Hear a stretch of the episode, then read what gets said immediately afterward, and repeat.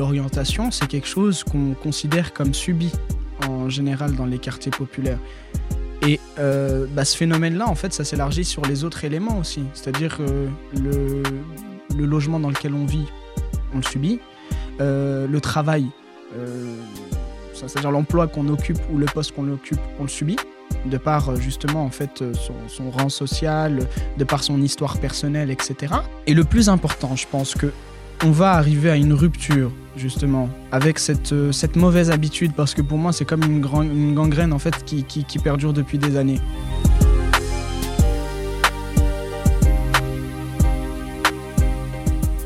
Bonjour, j'espère que vous allez bien.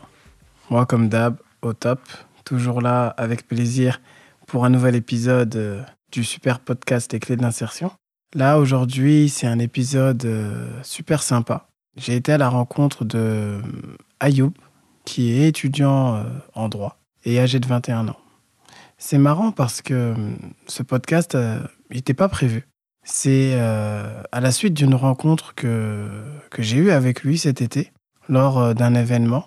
Et après avoir discuté euh, longuement avec lui, j'avais envie de partager avec vous son parcours parce que, waouh, pour 21 ans, euh, on dirait qu'il a 35 ou 40 ans. Quoi. Il a vécu tellement de vie, fait tellement de choses et fait énormément de choses que je pense que c'est important d'avoir euh, son regard, son éclairage et qu'il nous parle également de, de son parcours parce que la plus-value de celui-ci, c'est de montrer que malgré euh, ses origines sociales, parce qu'il vit quand même à Clichy-sous-Bois, il a grandi également euh, dans le quartier, de voir aujourd'hui la trajectoire qu'il a pris et au-delà de ça, sa manière de réfléchir et sa capacité d'analyse, c'est intéressant et ça montre qu'en réalité, peu importe de là où on vient, en se donnant les moyens et en ayant un but euh, clair, on peut faire de grandes choses. Donc je ne vous en dis pas plus. Je vous laisse euh, découvrir Ayoub dans toute sa splendeur. Bonjour Ayoub. Bonjour, Merci d'avoir accepté mon invitation. avec grand plaisir. Franchement, t'assures. Euh, tu fais partie des rares personnes qui, qui m'ont impressionné, dans le sens où, euh, bah, comme je t'ai rencontré la première fois sur la Courneuve Mhm, et qu'on a pu échanger, j'ai vu déjà d'une ta maturité pour une personne de 21 ans. Tu as bien 21 ans. Exact. Et au-delà de ça, ton parcours, comme tu me l'as exposé et des choses que tu as pu faire, je me suis dit, mais mince, tu une personnalité qu'il faut mettre en avant. Pourquoi? Merci. Pour deux choses. La première, c'est pour donner de la force aux jeunes, Mhm. c'est-à-dire ceux qui, sont, qui se recherchent, qui ont ton âge et qui se disent, euh, c'est compliqué, j'ai grandi dans un quartier, je vis dans un quartier. Et la deuxième des choses, c'est à travers ta trajectoire montrer que en réalité, lorsque on sait où on va, tout devient plus simple entre guillemets, même s'il y a des difficultés. On est Mhm. d'accord. C'est clair. Voilà. Donc euh, moi, ce que j'aimerais dans un premier temps, c'est qu'on puisse euh, parler de ton parcours, un peu d'où tu viens, qui tu es. Allez, je te laisse le mic. Let's go. Bah écoute, déjà, je te remercie pour ton invitation parce que ça fait vraiment plaisir d'avoir euh, des personnes justement qui, euh, qui mettent en place ce genre de dispositif parce que euh, justement, une des, euh, des choses qui nous manque dans les quartiers populaires, c'est l'information. Et, euh, et, et comment est-ce qu'elle arrive Et quand l'information, elle est traitée par des gens qui sont issus aussi de ce genre de quartier, tout de suite, on la comprend mieux, on la reçoit de manière correcte. Et, et, et ça, c'est une chose hyper importante. En ce qui me concerne, je suis arrivé à l'âge de deux ans et demi en France. Ah, t'es né au Maroc Je suis né au Maroc. D'accord, exactement. ok. Je suis né au Maroc. Je suis arrivé à l'âge de deux ans et demi directement à Clichy-sous-Bois, dans le quartier du Chêne Pointu. Très Donc, connu. Très, très connu. Voilà. Très connu. Euh, Sérieusement, c'est un quartier euh, que je tiens à, à- à cœur à l'heure actuelle. À l'heure où on se parle toujours, même si j'y vis plus. Maintenant, je suis sur le Haut-Clichy. Euh, début de ma scolarité, je suis arrivé à l'âge de deux ans et demi direct. Je suis rentré à l'école. Mhm. Donc, euh, donc voilà, tout de suite. euh, j'ai- J'aimais bien l'école en arrivant. Donc, j'ai fait ma, ma maternelle et ma primaire euh, à Clichy-sous-Bois. dans T'es un pur produit. T'es un, un clichois, quoi. non, sérieusement, un pur produit made in Clichy-sous-Bois, mais à fond. D'accord. C'est comme l'iPhone, tu vois. Les pièces sont créées euh, ailleurs, mais elles sont assemblées euh, on va faire un petit avance rapide et on va arriver à aller à la- à- au collège. au collège. Ton orientation après la troisième, comment c'est passé? Ben, m- moi, je, je reviendrai un petit peu avant parce qu'il y a un point qui, qui, est, qui est très important euh, dans mon parcours. C'est que j'ai fait ma sixième au collège Jules Michel de Clichy-sous-Bois. Ouais. Euh, donc, logique des choses, on commence à grandir, l'adolescence arrive, donc euh, on est entouré de personnes avec qu'avec deux personnes avec qui on a grandi, euh, donc les, les, les, gars de sa cité, quoi, d'une Mhm. certaine manière. Et euh, bah, du côté de chez moi, ils ont senti un petit peu la patate. Ils ont dit, il faut qu'on le sorte un petit peu du lot parce qu'il va un petit peu divaguer, etc. en matière de scolarité. Et euh, en cinquième, j'ai atterri au lycée Jean-Baptiste Corot au Rincy. D'accord, donc tes parents, ils ont pris cette C'est initiative-là. pas mes parents directement, c'est mon entourage, donc les, cousins, oncles, exactement, cousins, qui, qui, bah, qui étaient un petit peu dans les études et qui, qui connaissaient un petit peu l'importance de cette chose-là. Mm. Et euh, bon, je parlais, j'entendais parler de, de mixité sociale. Et j'en ai, ai fait l'expérience en réalité en arrivant au Rincy. Ah bah, je suis d'accord avec toi. Sérieusement, c'est quelque chose d'incroyable la mixité sociale. Si ça, si ça pouvait exister, là c'était une mixité sociale forcée, mais si c'était euh, quelque chose qui pouvait euh, exister, perdurer d'une certaine manière, bah ça serait magnifique parce que c'est là où j'ai compris que l'ambition c'était quelque chose de très important. Même si en fait, dans mon collège à Clichy-sous-Bois, en fait, on se basait sur les résultats Mhm. scolaire, on se disait non, en fonction de telle note, tu peux pas arriver à faire telle chose, tu vois ce que je veux dire ou pas? Ouais. Alors qu'au Rincy, en fait, en arrivant là-bas, j'ai directement découvert des personnes, en fait, dont les parents étaient bien placés d'un point de vue emploi et même socialement. Les résultats, c'était pas ouf. Le travail n'était pas ouf, mais l'ambition était là quand même. Pourquoi? Parce qu'ils avaient des modèles de réussite. Et, et on est inspiré de ses parents et de son entourage, et donc dans la logique des choses, voilà. Et quand on est baigné, en fait, et entouré de ce type de personnes-là, bah, l'exigence, elle vient tout de suite pour soi-même. Donc, Et attends, donc euh, tout de Mhm. suite, si cette personne-là, j'arrive à obtenir des résultats meilleurs qu'elle d'une certaine manière, parce qu'on m'a appris à me baser sur les résultats. Mhm, tout à Tu fait. vois, c'est comme la médecine, en fonction de tes résultats, on t'affecte euh, en fonction de ton choix. Bah là, c'était pareil, d'une certaine manière. Et donc arrive la troisième, hum, je continue euh, sur une générale. J'ai une passion qui est la cuisine, donc je voulais faire ça à un moment. C'est vrai que j'ai vu un peu que tu faisais des gâteaux, tout ça. Ouais, sur Insta, tu vois, c'est le j'ai- côté Instagram. j'ai- vu les gâteaux, j'ai dit, ah, à mon avis, ils sont déjà tout faits, il vient, il met la photo. Non, non, non, non, non, non. Je, je te, je te ferai venir euh, justement sur une après-midi cuisine, justement. Et, et- et tu verras. Mais euh, non, je te jure que c'est moi. donc, euh, donc voilà.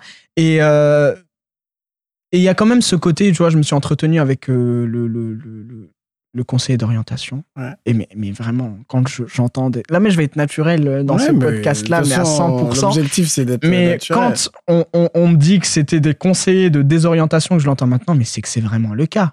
C'est- Euh, que c'est vraiment le cas. C'était incroyable quand même. Certes, j'ai j'ai accumulé des lacunes euh, dans ma scolarité. Et une scolarité sur euh, un septembre-juillet euh, avec le programme, bon, on peut pas prendre le temps en fait d'améliorer ces difficultés-là si on n'a pas euh, Prof particulier. prof particulier, les moyens à l'extérieur. Exactement. Euh, donc, je suis un petit peu, je m'accroche. Il y a la pression derrière pour garder et maintenir le cap des résultats qui me force à rester autour des 12. Hein. J'ai jamais été un excellent élève, mis à part en primaire, au collège ou ni, ni, ni au lycée, mais voilà, toujours l'élève moyen. Ma curiosité qui était toujours là, qui me permettait de suivre un petit peu en cours, ma participation et tout.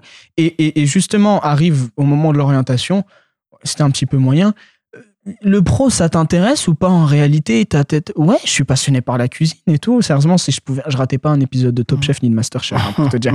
Donc, euh, je me voyais grave dans ça, mais on me l'a quand même proposé, on me l'a quand même préconisé. C'est qu'à la dernière minute que je suis, re- que j'ai rebasculé sur du général. Grâce, euh, je- j'imagine, à ton, encour- à ton entourage et euh, ton ambition aussi qui s'est C'est ça, développée. c'est ça, parce Voilà. que je me disais d'une certaine manière. Et il y a quelque chose qui est quand même assez malheureux parce qu'on a l'impression que le pro aujourd'hui, et il y a un programme, il y a un travail qui est fait dessus aujourd'hui par beaucoup d'associations, c'est que le pro, c'est très bien, ça marche très très bien, mais malheureusement, en fait, on n'y envoie que les personnes pour qui on ne trouve pas de solution. Et c'est ça qui est dommage en réalité, tu hum, vois. hum. Donc euh, c'est ça qui m'a gêné d'une certaine manière et, et, euh, et- et cette volonté en fait de, de- de- j'ai toujours été intéressé par le droit et le métier d'avocat m'a dit la cuisine je peux en faire euh, le dimanche et le samedi donc je vais continuer sur du général. donc ça a été ça pour le coup. Et ça a été validé. Ça a été validé. accepté. Mais bien sûr. Parce que tes résultats allaient. euh, Bah, les résultats étaient corrects, il fallait pousser derrière, il y avait les profs qui ont poussé derrière et tout. Tu vois, t'arrives au deuxième trimestre on commence à te mettre un petit peu la pression. Attention, si ça augmente pas, euh, tu vois. hum. euh, Mais c'est intéressant ce que tu dis. Et moi, j'ai envie de revenir sur deux mots que tu as utilisés euh, le terme mixité sociale Mhm. et ensuite, on va parler d'ambition. Mhm. Lorsqu'on parle de mixité sociale, c'est là que, comme on dit, ça fait la diff. Quand tu étais à Clichy-sous-Bois, entre guillemets, tu étais qu'avec des gens qui te ressemblent, tes voisins. Mm. On va faire un petit focus sur Clichy-sous-Bois.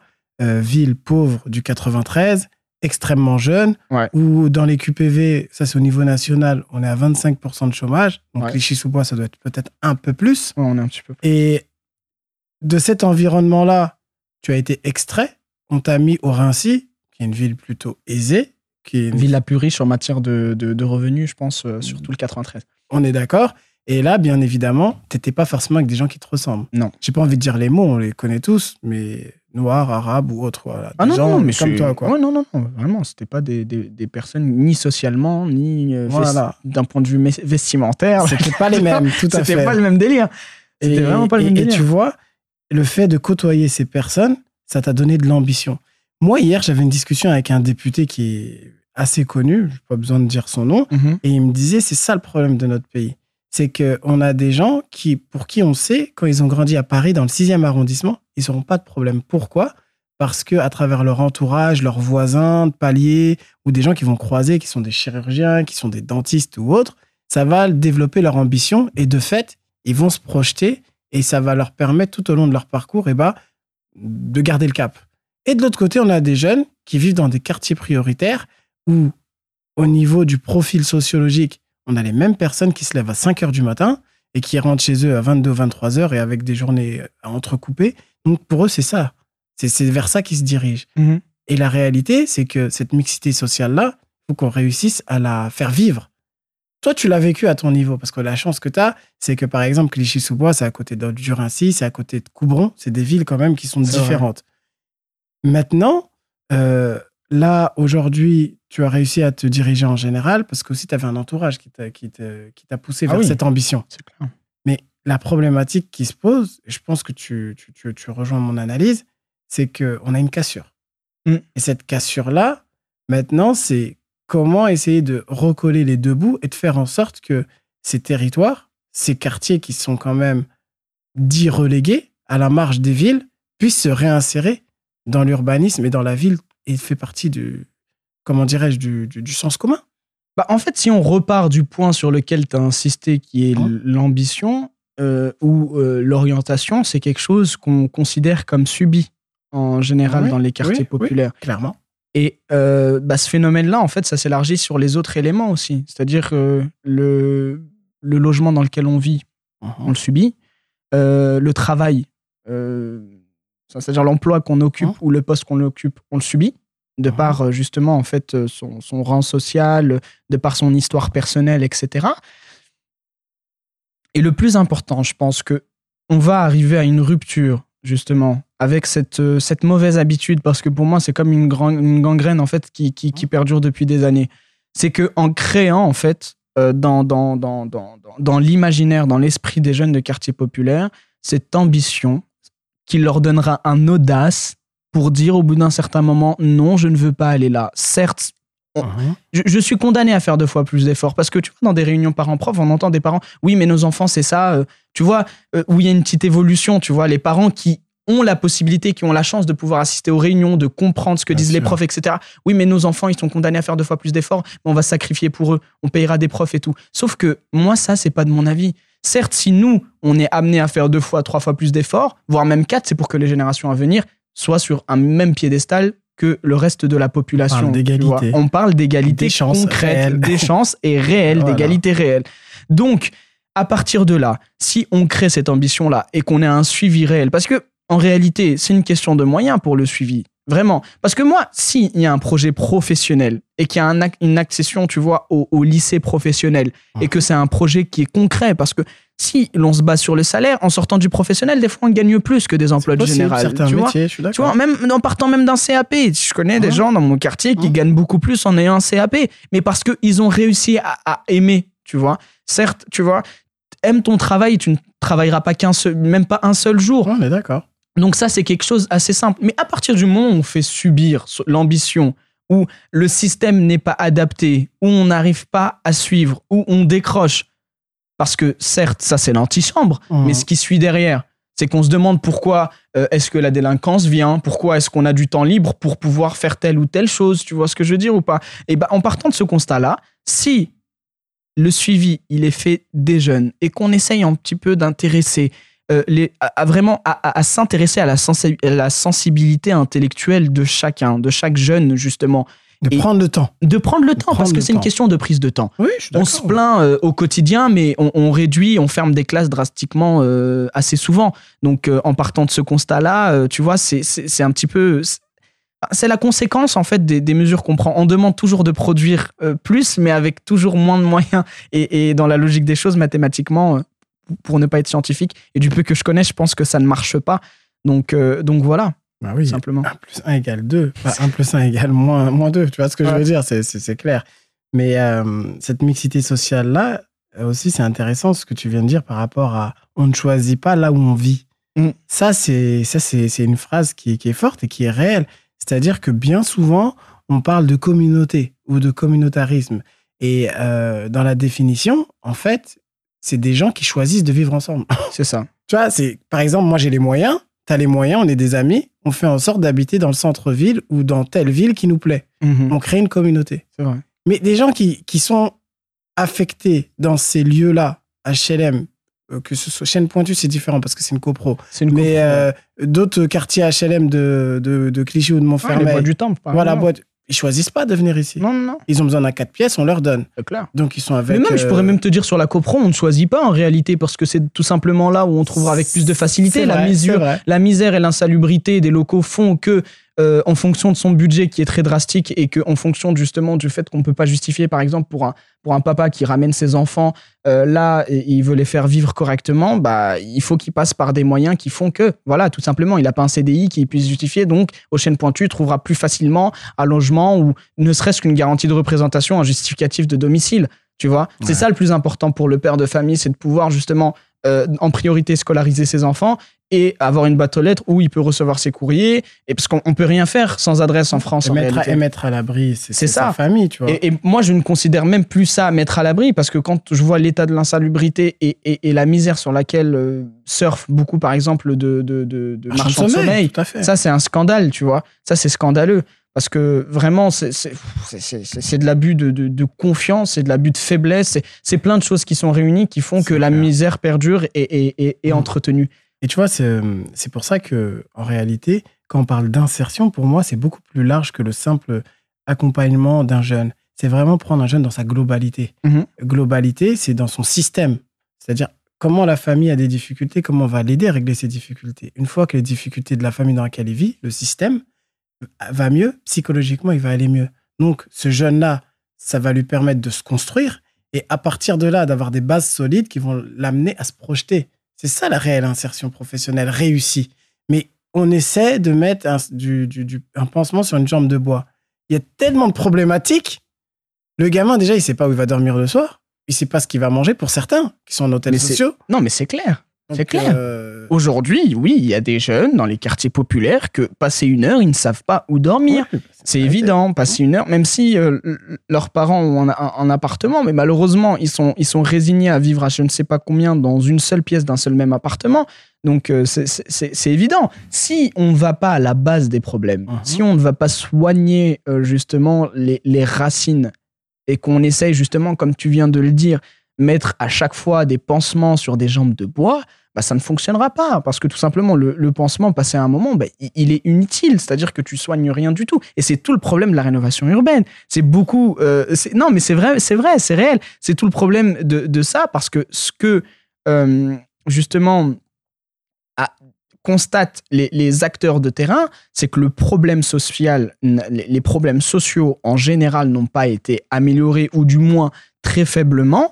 Mais justement, mais attention, on a mis des coups de peinture, on a rénové. Oui, très bien, mais je veux bien. Sauf que ces coups de peinture-là, euh, passé un certain moment, bah, ça, va disparaître. il va falloir mettre un, coup de peinture. Et ça, c'est tout à fait normal. Et ça veut tout simplement dire qu'on est à côté de la plaque. Vraiment. Moi, c'est ce que je constate. Après, Ayoub, Bon, je, je, mets ma casquette vite fait de délégué du préfet. Désolé. La rénovation urbaine, c'est quand même quelque chose de positif. Pourquoi? Je m'explique. J'ai pas dit que c'était négatif. Mais c'est quelque chose de réel. C'est important, c'est nécessaire. Mais on pense pouvoir l'utiliser pour une chose, alors mhm. que cette chose c'est inutile.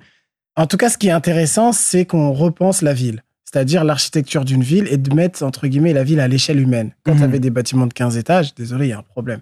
Là, on fait des bâtiments de 3 étages. Le problème, c'est que les problèmes, ils sont toujours présents. C'est ça. Problèmes sociaux. On les ça. a pas déplacés. Oui, Et que la solution, c'est tendre vers la mixité sociale. c'est ça. Faire en sorte que les gens bougent dans la ville et faire en sorte que les gens se mélangent. Mais pourquoi les gens se mélangent pas? C'est qu'il y a aussi une réalité euh, du fait médiatique. C'est-à-dire qu'on oppose des communautés contre d'autres, des, des couleurs contre d'autres couleurs, des religions contre d'autres religions, qui fait que des gens, la première des choses qu'ils veulent faire, c'est se barrer. C'est se barrer. C'est évident. Et moi, je les ce comprends, ces gens-là. Je les comprends aussi. C'est- déplorable, mais je les comprends. C'est là où je te dis, c'est là où je te dis que la rénovation urbaine, c'est quelque chose de nécessaire. Il y a besoin de faire vivre des gens dans des villes à taille humaine, dans des Hum. euh, habitations dignes, malgré le fait que ça prenne énormément de temps, parce que je prends le cas du chêne pointu. Après, voilà, je suis je, je m'intéresse, hein, c'est parce que je m'intéresse que je sais que ça doit prendre énormément de temps. Imagine-toi quelqu'un qui ne connaît pas le détail qu'il faut passer par 36 000 structures nationales pour éviter justement que la copropriété, parce qu'à la base c'est un bien privé, mais va l'expliquer à une personne qui regarde un bâtiment et qui voit se détériorer sur des dizaines et des dizaines d'années. Alors qu'on, non mais vous inquiétez pas monsieur, on est sur le dossier. Oui, mais très bien. Tu vois ce que je veux dire Mais ou ça pas fait 10 ans. Ça fait 10-15 ans. Voilà, c'est ça. Le truc. Et la rénovation urbaine, c'est quelque chose de nécessaire. On va replacer certes des gens dans des euh, communes qui sont à taille humaine, mais le problème social perdure. C'est Ah que- non, mais c'est une réalité. Dans ces cas-là, moi, je veux bien une rénovation limite sociale, tu vois Après, cette, oui, mais cette rénovation sociale-là, de, de fait, elle est Elle passe elle est réfléchie. Ouais. Maintenant, on peut se poser la question en termes de budget, de moyens. Mais après, ça, c'est- ça c'est une autre question. C'est technique. Voilà, c'est plutôt technique. Mais euh, c'est intéressant, en tout cas, ce que, ce, que, ce, que, tu soulèves et surtout à travers ton parcours. Tu vois, on voit un peu euh, les problématiques qui, qui, qui en ressortent. Mais maintenant, moi, je voulais rentrer dans le vif du sujet de ton actualité de 2021 Mhm. qui était euh, mouvementée parce que c'était les élections municipales. et euh, je sais que toi, tu as fait partie d'une liste et que tu étais directeur de campagne C'est ça. d'une. Non, euh, euh, directeur de la communication. J'étais responsable de la communication. communication. ouais. De- d'une de- d'une liste qui s'est positionnée sur la ville de Clichy-sous-Bois, Exact. où le maire, en plus, c'est marrant, il est président de l'ANRU, nationale de rénovation urbaine. J'aimerais bien que tu nous parles un peu de comment bah, vous êtes constitué en liste, euh, qu'est-ce que tu faisais au niveau de la com et bah, qu'est-ce que ça t'a appris- également? Bah pour commencer, pour moi, c'est l'expérience de ma vie qui m'a fait le plus grandir. en. Sérieusement, ça m'a vraiment fait Un grandir. accélérateur, un incubateur, le Waouh, truc. un incubateur à, à- à moi tout seul. Sérieusement, j'ai été impressionné. Euh, ça m'a fait mais tellement grandir. Vraiment, faut pas oublier que j'ai que 21 ans. Voilà. Euh, j'ai toujours été intéressé par la politique. Je savais, je savais que le lancement de ma carrière politique limite Mhm. allait se faire, même si ça allait être à petite échelle, hein, euh, allait se faire euh, aux échéances électorales de euh, 2021. 2020, pardon. ouais, pardon. De Ouais, ça 2020. a été décalé. Ouais, ça a été décalé pour le deuxième tour. T'es 20 ans, quoi. Mais 20 ans. Bah, parce qu'en vérité, pour être éligible, il faut avoir 18 ans. Euh, ça allait arriver deux ans après. Donc, euh, Tiens, en donc plus, voilà. on dit les jeunes, ils désertent la politique, ils sont pas intéressés. Mais c'est faux. Il y en a qui aiment. C'est faux, il y en a qui aiment, mais Voilà. en, en tout cas, on n'est pas majoritaire. Ah, on est d'accord. En tout cas, des, des- des quartiers. Des Voilà, quartiers. ailleurs, Ah bon, non Mais des quartiers, je suis tout à fait d'accord avec toi. On n'est pas majoritaire, mais justement, après, c'est une chose qui est totalement incompréhensible. Après, comment est-ce qu'on s'est constitué? Euh, Je suis parti d'un constat sur la ville de Clichy-sous-Bois. Je suis parti d'un constat. euh, J'ai euh, participé euh, aux opérations euh, associatives qui ont été menées par. euh, J'étais très présent associativement sur la ville de Clichy-sous-Bois. Euh, le collectif Assez le Feu, là Exactement. Voilà, Et où j'étais militant, hein, clairement Mhm. où j'étais militant. Donc, euh, toutes les opérations en fait associatives et manifestations associatives étaient faites en partenariat avec la ville, qui ont une très bonne direction de la vie associative et des quartiers, Mhm. donc le service politique de la ville, et etc. Donc, moi, je suis parti d'un constat qui était vraiment euh, clair, net et précis. On avait des personnes au sein du conseil municipal qui étaient à l'image de notre ville. Voilà. Euh, on a un taux d'abstention qui bat des records. On a, sérieusement, Voilà, Clichy-sous-Bois. Clichy-sous-Bois aux dernières, aux dernières euh, échéances électorales, donc on est bien d'accord que c'est les régionales, Mhm. 4- 80%. Plus. D'abstention. Oui, mais je vais ressortir les chiffres. Mais je crois que je suis à- on était à plus de 80%. Mais, ouais. mais je- j'en ai ri vraiment, Mhm. mais parce que pour éviter d'en pleurer. Ah, ça fait flipper. Mais je me dis, à partir du moment où l'on part pas à la base du problème, qui était justement en fait sensibiliser les gens sur, euh, sur leur vie au quotidien et, et que les gens en fait rentre dans une routine et dans une banalisation, une banalisation en fait, tout Mhm. simplement du fait du fait qu'on ne s'intéresse pas à la vie euh, publique euh, qui nous entoure parce qu'on subit encore une fois. On subit encore une fois. Et pour moi, en fait, euh, les actions étaient menées. Je constatais que c'était du one shot. Vraiment, souvent dans dans dans dans, On met des barnums, du café, du thé. bah, on ouais, fait- tu, bah tu vois, sans même le dire, parce que moi ça allait me Et reprocher. ensuite, après, on repart. Voilà, moi, ça, on, allait, on, va me le reprocher à l'issue de, de ce podcast-là, mais fort heureusement, et, et on m'a annoncé que ça allait pas être coupé pour le coup. Ouais, mais c'est- toi qui le dis directement, donc c'est- c'est quelque chose qui est mené. Et j'ai l'impression en fait qu'on entretient c'est- ce, ce- ce- ce désintéressement en fait de la vie politique et de la vie publique. Et le fait que tout simplement on, on va pas au fond du problème, ou par intérêt politique en fait on se tait sur certains sujets, où on, euh, on y va doucement. Certes, on a Clichy Plage, c'est parfait, les gens ils sont contents. C'est très bien. hein. Je, je continue à encourager ce type d'initiative. Mais vraiment, euh, quand on sait qu'on a des personnes qui nous représentent à échelle locale, qui ont un poids à l'échelle nationale, vraiment. Et quand, par exemple, je vais te donner un exemple très simple. hein, le député de Massirco, euh, Stéphane Testé, euh, à l'Assemblée nationale, j'ai jamais entendu parler, au moment du vote, justement, du fait de filmer les policiers dans leur intervention. À rien du tout. Le député de la Circo de, de tout est- d'où est par- d'où sont parties les révoltes urbaines, Mmh, Euh, de la Circo 2005, où sont morts euh, Ziad et Mmh. Bouna. Mmh, Tu mmh. vois, c'est tout ce type de choses où en fait j'avais l'impression que. Et on m'avait proposé, moi je le dis clairement aujourd'hui dans ton podcast, on m'a clairement proposé de rejoindre la liste d'Olivier Klein et ça venait de, de, de la tête de cette liste-là Mmh. qui me demande. J'ai j'ai pas de problème avec ce- le, le- le- le- une tête ou un problème personnel, c'était vraiment. ah, C'était purement projet. politique. Voilà, Moi, ça. je me suis engagé face à, à, à côté d'une personne qui était. euh, qui est sur le terrain depuis longtemps, qui a décidé de prendre les rênes justement. Euh, le programme m'a convaincu. L'initiative, ne serait-ce que l'initiative m'a convaincu parce que tout simplement, en fait, pour moi, justement, le fait que quelqu'un d'autre se présente, c'était une forme de. Enfin, en fait, on va faire vivre la démocratie locale. Mmh. On n'avait pas d'opposition. Les Ah. discussions, on n'avait pas de conseil municipal où il y avait des discussions clairement politiques. Ça votait à oui, on y allait, et puis, c'est, et puis voilà, tu vois. Donc, euh, donc voilà, ça m'a fait grandir. Je me suis occupé de la com euh, pendant cette euh, campagne. Parle de Twitter, Facebook, tout ça. Facebook, euh, Twitter, ça, pas beaucoup. Les gens, Insta, Insta. ouais, on était beaucoup sur Insta parce Mhm. que on a plus de plus de 50% de la population qui a moins de 25 ans à Clichy-sous-Bois. C'est énorme. Donc euh, c'est fait un froid dans le- fou. C'est positif parce que tu te dis, ouais, il y a de l'ambition, il y a des choses à faire, mais ça fait froid dans le dos aussi. Ah non, mais moi ça m'a fait froid Parce dans le dos. Mais au point où, 50% de moins de où- 25 ans. où on essayait 30 000 habitants, non? À peu près, ouais, à peu près, ouais, À peu près 10-15 000 moins de 25 ans. c'est ça. voilà, ouais. Donc voilà, on a réussi par faire 28%, on a perdu au premier tour. Euh, beaucoup, 28%. donc Olivier Klein a fait à peu près 60%, un petit peu plus Mhm. de 60%. Euh, et donc voilà, on a fait 28%. Pour des, une première candidature, c'était Certes, il a été réélu au premier, bien. tour, mais euh, comment dirais-je, 28%, ça montre quand même qu'il y a une base électorale qui. qui, qui, Bah, qui- moi, j'ai l'impression qu'on a réussi à faire voter des gens qui s'abstenaient. En fait, c'était ça surtout. C'était apporter un engouement et remettre dans- sur le devant de la scène et bah, le, le débat Bah, démocratique. mais moi, ça, mais, mais quand même, parce que quand je vois des personnes vraiment qui étaient désintéressées de la vie politique, je me suis Mhm. posé avec eux 15 minutes, j'ai discuté de l'enjeu de cette élection, de cette échéance électorale-là, et qu'on me dit. Et maintenant, à l'heure actuelle, pourtant j'ai essayé de faire un. Là, j'ai fait un stand-by sur ma vie Oui, politique, tu vois. J'ai fait un stand-by euh, total sur ma vie politique. Maintenant, j'en reviens parce que il faut en, il faut en parler. Bien Et, sûr. et j'en fais une- de manière officielle un bilan Oui, aujourd'hui oui, dans, ton podcast. Mais euh, que des gens, en fait, reviennent me voir en me disant Mais, ah, mais. euh, ah, les élections régionales, tu vois, ils s'intéressent maintenant même aux, aux, aux autres échéances électorales. Et, et là, je me dis Ah ouais, quand même, on a Ah, réussi à créer une dynamique. Un, une dynamique, un électrochoc. surtout Exactement. Faire en sorte que les gens se, se rendent compte qu'ils sont acteurs. Ils sont pas là pour subir. Exactement. Mais voilà, de toute façon, tu, tu connais, tu, tu, tu- viens dans un quartier. Le problème, c'est que les gens, pour beaucoup, j'ai pas envie de faire de généralité, Mhm. mais ne se sentent pas écoutés ou légitimes. C'est ça. Ce qui fait que pour eux, mettre un bulletin dans une urne, c'est. euh, en fait, ils n'ont pas besoin de moi, quoi. Le- ça va tourner, ça va continuer à avancer. Ouais. Voilà. Donc, euh, en tout cas, toi, ça t'a apporté quoi sur le plan personnel? C'est-à-dire que mener quand même une campagne au niveau de la communication, c'est pas facile parce Non. que c'est quelque chose de très stratégique.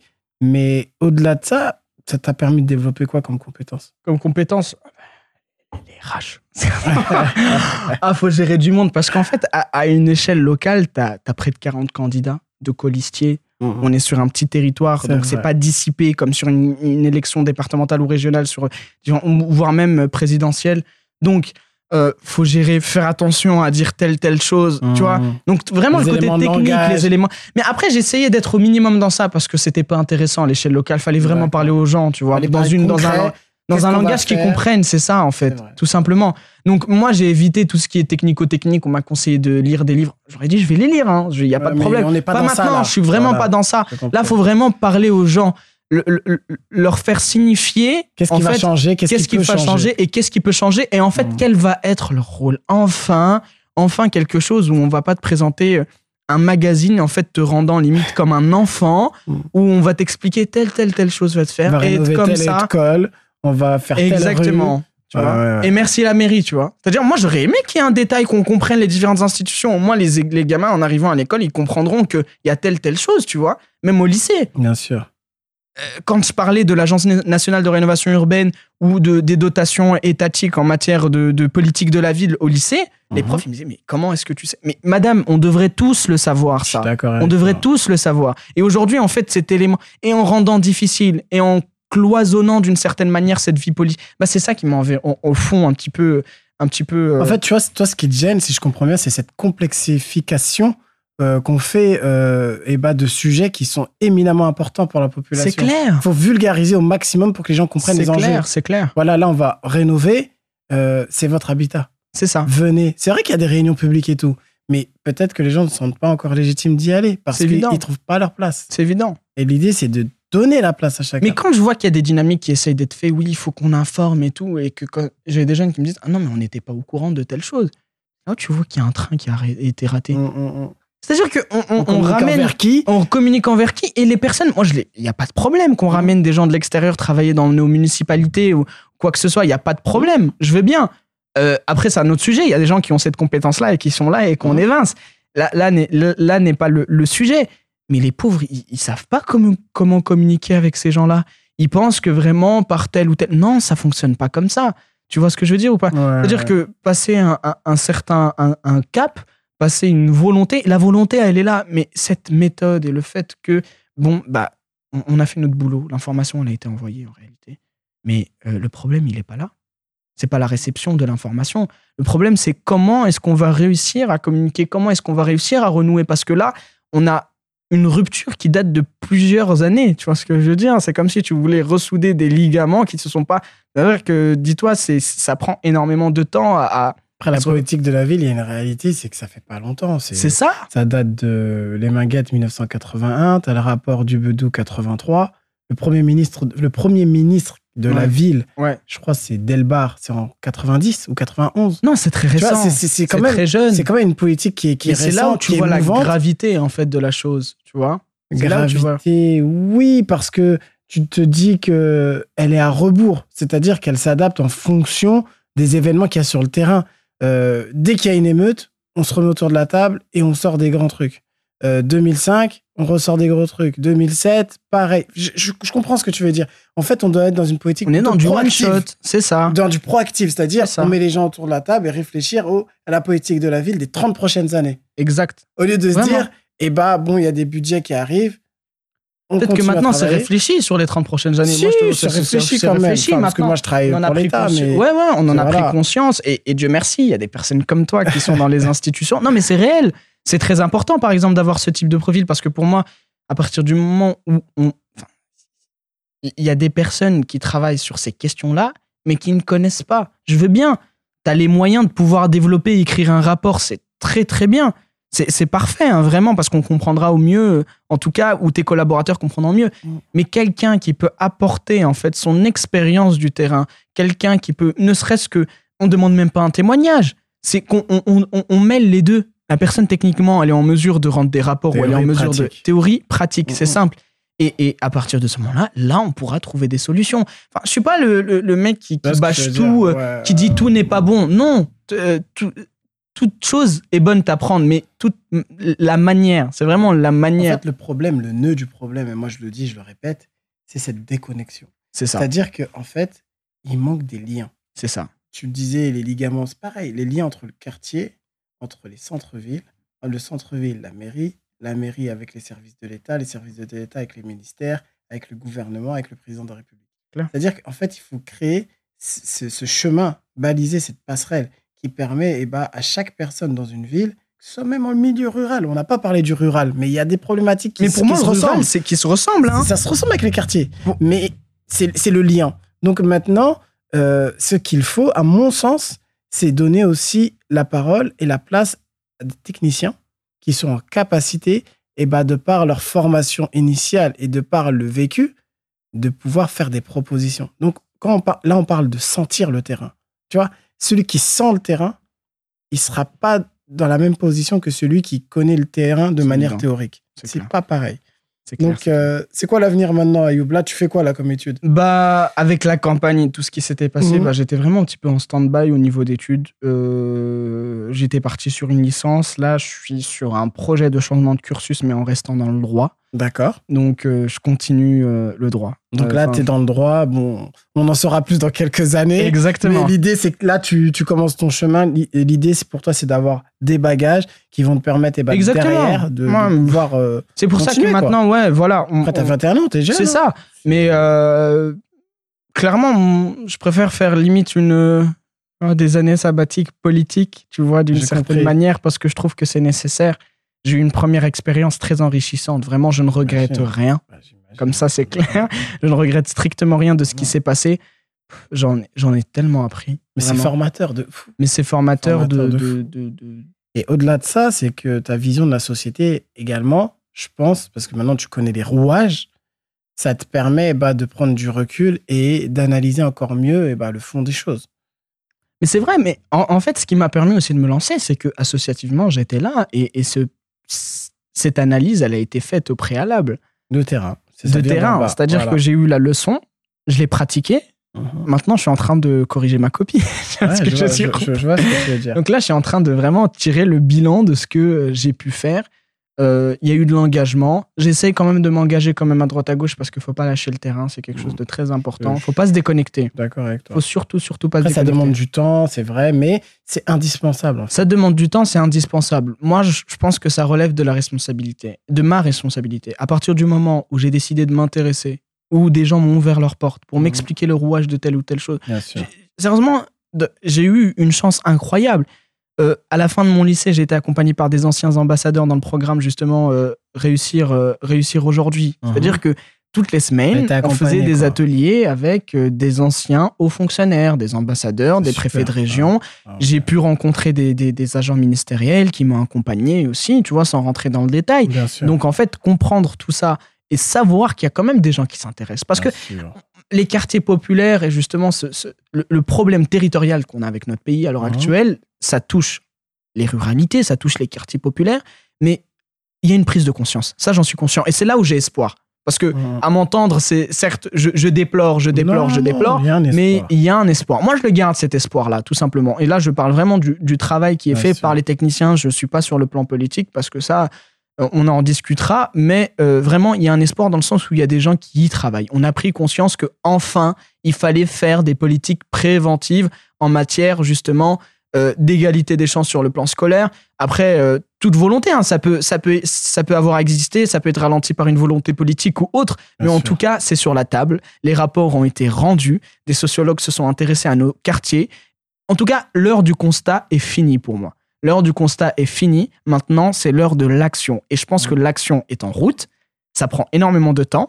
Et ça, justement, en étant sur le terrain, et c'est ça que j'ai reproché, en étant euh, H24 sur le terrain parce que c'est une, responsabilité qu'on décide de prendre. En étant tout le temps sur le terrain, le rôle vraiment, c'est d'expliquer aux gens le temps que ça va prendre et la procédure que ça doit prendre. Parce qu'on est dans un pays très procédurier, mm, on est mm. obligé de passer par là.